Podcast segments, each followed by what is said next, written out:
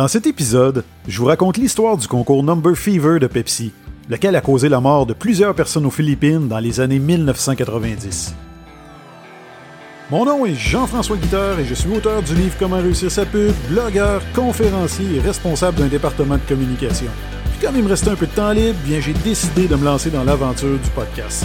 Mon objectif transmettre de nouvelles connaissances, vous faire réfléchir et surtout vous divertir en partageant avec vous des concepts marketing, des anecdotes personnelles et des histoires inspirantes. Vous écoutez Affaires et Marketing. Bonjour, ça me fait grandement plaisir de vous retrouver pour euh, ce deuxième épisode de la deuxième saison d'Affaires et Marketing. Et dans le premier épisode, je vous ai raconté une histoire assez intéressante, en soit celle des chip wars qui ont, euh, qui ont rendu malade des milliers d'Américains il y a quelques années de cela. Et euh, si vous ne l'avez pas écouté, cet excellent épisode, ben, je vous invite à le faire après l'écoute de celui-ci, bien évidemment. Et aujourd'hui, on va parler de quoi? Ben aujourd'hui, je vais vous raconter l'histoire du concours Pepsi qui a fait plusieurs morts du côté des Philippines. Mais avant, comme je le fais à l'occasion, ben je vais prendre quelques secondes pour vous lire le commentaire d'un auditeur, cette fois-ci, un certain Pierre-Olivier, qui m'a écrit sur Twitter pour me dire Vraiment cool ton podcast, toujours plaisant, ces petites histoires. Eh bien, Pierre-Olivier, j'apprécie énormément ton commentaire. J'apprécie que tu pris le temps de m'écrire, c'est grandement apprécié. Et euh, pour ton information, ben, je te dis que la deuxième saison risque de t'intéresser parce que j'ai, euh, je crois, identifié plusieurs histoires vraiment intéressantes. Et euh, ben, en fait, si tu veux en savoir plus, si vous voulez en savoir plus, vous pouvez écouter la bande-annonce de la deuxième saison. Là-dedans, je vous présente tous les épisodes à venir. Et vous pouvez également visiter le jfguitar.com, hein, c'est mon site web. Vous allez dans la section podcast et vous allez voir l'intégrale de la deuxième saison, en fait, des sujets à venir. Donc aujourd'hui, comme je le mentionnais, je vais vous raconter l'histoire du concours Pepsi qui a fait plusieurs morts du côté des Philippines et tout ça débute le 25 mai 1992 alors que 70% des Philippins qui sont rivés devant leur téléviseur. Et eux là en fait, ils regardent les nouvelles de 18 heures sur la chaîne de télévision Channel 2, mais surtout, ils attendent avec impatience que Pepsi annonce la combinaison gagnante de sa promotion Number Fever.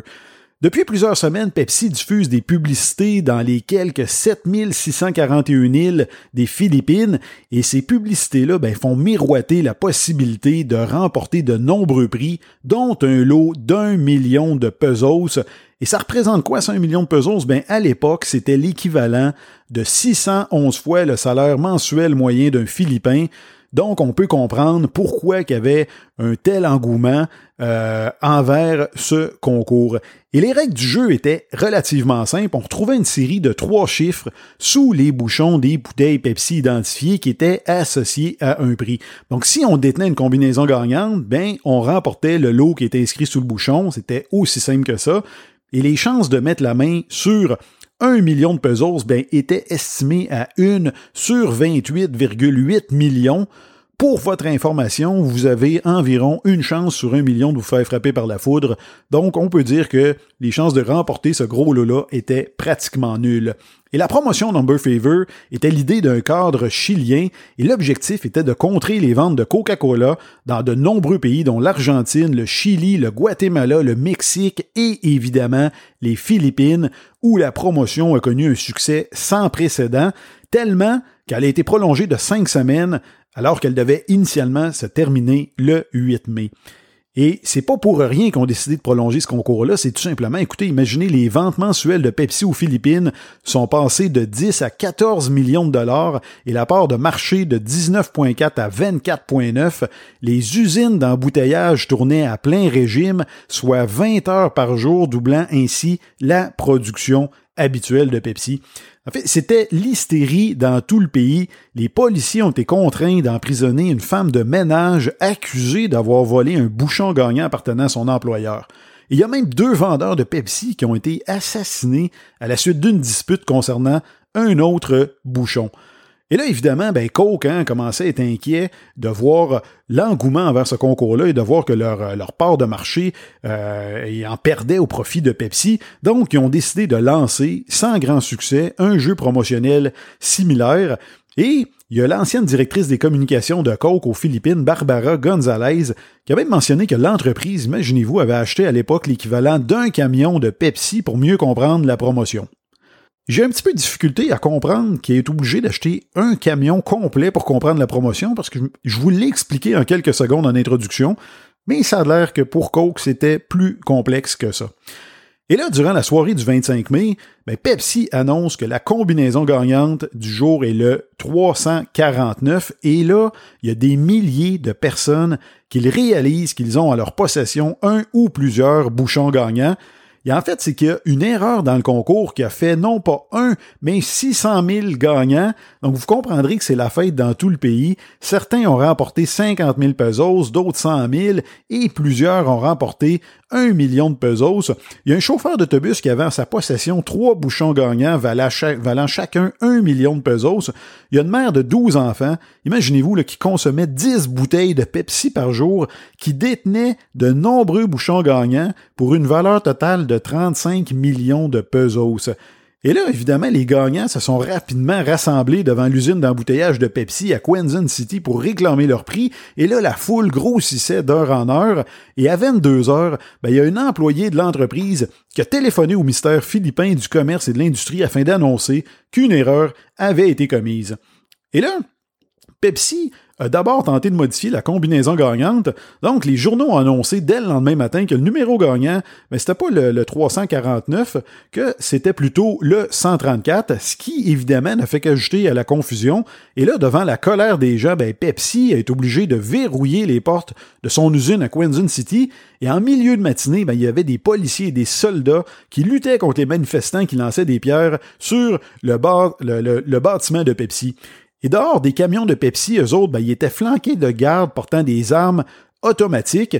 il y avait un directeur qui a tenté de s'échapper de l'usine, mais les manifestants lui ont jeté des pierres.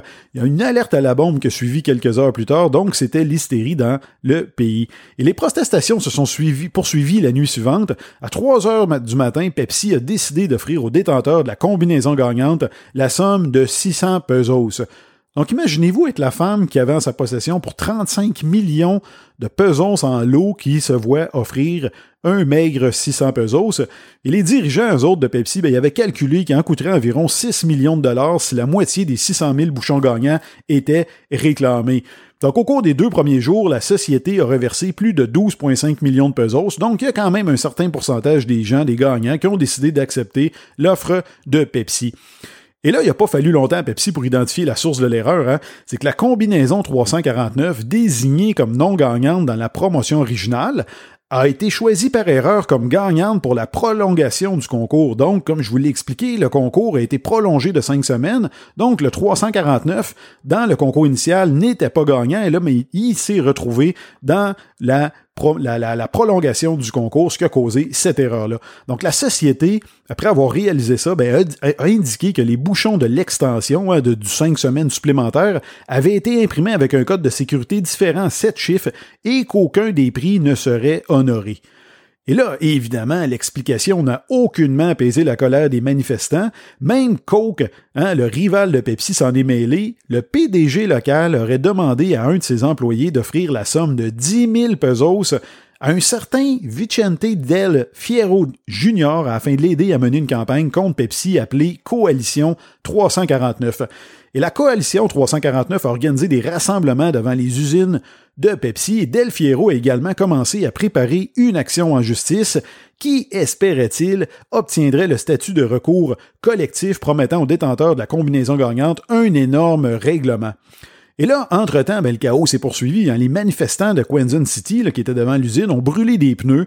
des spéculateurs qui offraient des liasses de billets pour mettre la main sur des bouchons gagnants dans l'espoir d'obtenir plus d'argent lors d'un règlement. Donc, eux achetait les billets, les, bouchons gagnants de certaines personnes en se disant, ben, quand il va y avoir un, règlement, ben, je vais pouvoir faire une fortune avec ça.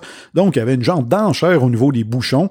Et là, même la police n'était pas à l'abri de cette frénésie. Un agent du National euh, Bureau of Investigation qui arriva à l'usine de Quentin City avec une mallette dans l'espoir de repartir avec la somme d'un million de pesos. Donc lui avait un bouchon gagnant et il s'est dit je vais me rendre à l'usine et vous allez me donner mon million de pesos. Il aurait même mentionné une journaliste, soit Pepsi paie, soit il ferme. Et là, les jours se sont transformés en semaines, puis en mois, et quelques 10 000 plaignants ont déposé des plaintes pour réclamer de l'argent des cocktails Molotov s'écrasaient sur les usines Pepsi, sur des dizaines de camions de livraison, dont les chauffeurs, imaginez-vous, étaient obligés d'éteindre les flammes avec rien de moins que du 7-Up. Et l'équipe même de basketball Pepsi Cola Hot Shots se sentait tellement humilié, gêné d'adopter le nom Pepsi, ben, a décidé d'adopter un nouveau nom, soit les 7-Up Uncle Us, hein, quand même pas rien. Et les cadres ont même commencé à se déplacer avec des gardes du corps et la société a expulsé pratiquement tous ses employés américains du pays. En janvier 1993, Pepsi dut payer une amende de 150 000 pesos au ministère du Commerce et de l'Industrie. On s'entend que c'est des pinottes pour l'entreprise, hein, pour avoir dévié de la campagne promotionnelle approuvée par le gouvernement. Et Del Fiero, hein, celui qui avait été recruté par Coca-Cola, avait quant à lui embauché cinq employés pour traiter les nouvelles demandes de poursuites judiciaires. Un matin de février, il y a une institutrice euh, qui a décidé de se rendre dans un magasin pour acheter du riz. Et là, il y a un camion de livraison de Pepsi qui est arrivé alors qu'elle atteignait le marché. Il y a quelqu'un qui a surgi nulle part et qui a jeté une bombe artisanale qui a rebondi sur le camion et l'explosion a tué cette dame-là qui s'appelait euh, Anicheta Rosario et en même temps une fillette de 5 ans qui se trouvait à proximité. Il y a cinq personnes qui ont été blessées également dans cette, cette explosion-là. Donc imaginez, la colère des gens ne s'était pas estompée. Et le mois suivant, il y a une grenade lancée dans une usine Pepsi qui a tué trois employés. À la fin du mois de juillet, Del Fiero et son épouse ont pris un vol en direction de New York. Euh, ils ont rapidement embauché deux avocats américains spécialisés dans la défense des consommateurs pour poursuivre Pepsi, évidemment, et lui réclamer pas moins de 400 millions de dollars, plus un petit million de dollars en dommages moraux.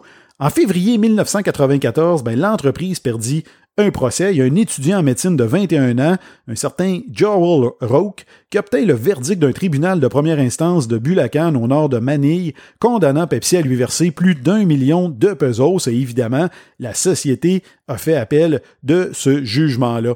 En novembre de la même année, des centaines de personnes manifestèrent lors d'une visite d'État du président américain Bill Clinton, lui demandant son aide et mettant le feu à une effigie en forme de bouteille de Pepsi.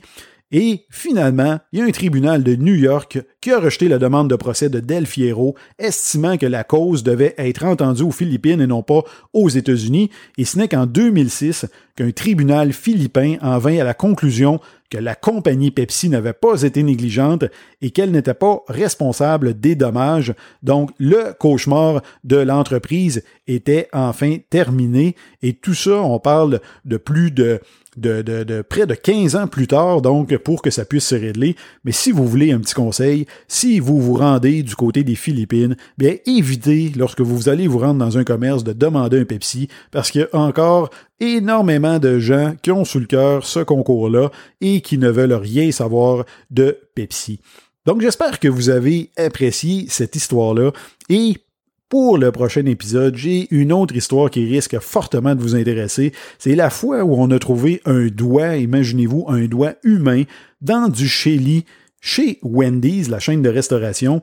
Mais attention, vous allez voir, il y a un revirement assez intéressant dans cette histoire-là. Donc, je vous invite à rester, euh, euh, de, continuer à me suivre. Hein, et vous le pouvez aller sur une des plateformes, c'est-à-dire soit sur Spotify, sur Google euh, Podcast ou encore sur Apple Podcast. Vous avez la possibilité de vous abonner ou de, de me suivre en cliquant sur le petit bouton sur la page de mon podcast. Et là, vous allez être avisé lorsqu'il va y avoir un nouvel épisode. Donc, je vous invite à le faire pour ne rien manquer. Et je vous invite, comme à l'habitude, également à visiter le mon site internet. Là-dessus, vous allez avoir mon blog dans lequel je vous présente des concepts novateurs de partout dans le monde. Vous avez également tous les sujets de mes conférences que j'offre aux entreprises et organisations et vous avez de l'information concernant mon livre Comment réussir sa pub, sa pub dans lequel je vous explique évidemment comment faire une pub efficace, mais je vous ça va plus loin que ça. Je vous explique même comment réussir en affaires. J'aborde plusieurs concepts que je pense qui vont vous intéresser, mais surtout parce que c'est appuyé par plusieurs centaines d'exemples euh, d'entreprises provenant de partout dans monde, donc des petites histoires, des anecdotes d'un peu partout. Donc si ce genre de choses-là vous intéresse, bien, mon livre risque fortement de vous intéresser. Sur ce, je vous remercie encore une fois de me suivre. Je l'ai mentionné dans le premier épisode de la saison. Il y a déjà près de 6000 personnes qui ont téléchargé les épisodes de la première saison. Donc, je suis vraiment heureux de ces résultats-là et je vous en remercie infiniment. Et là-dessus, je vous dis à la prochaine.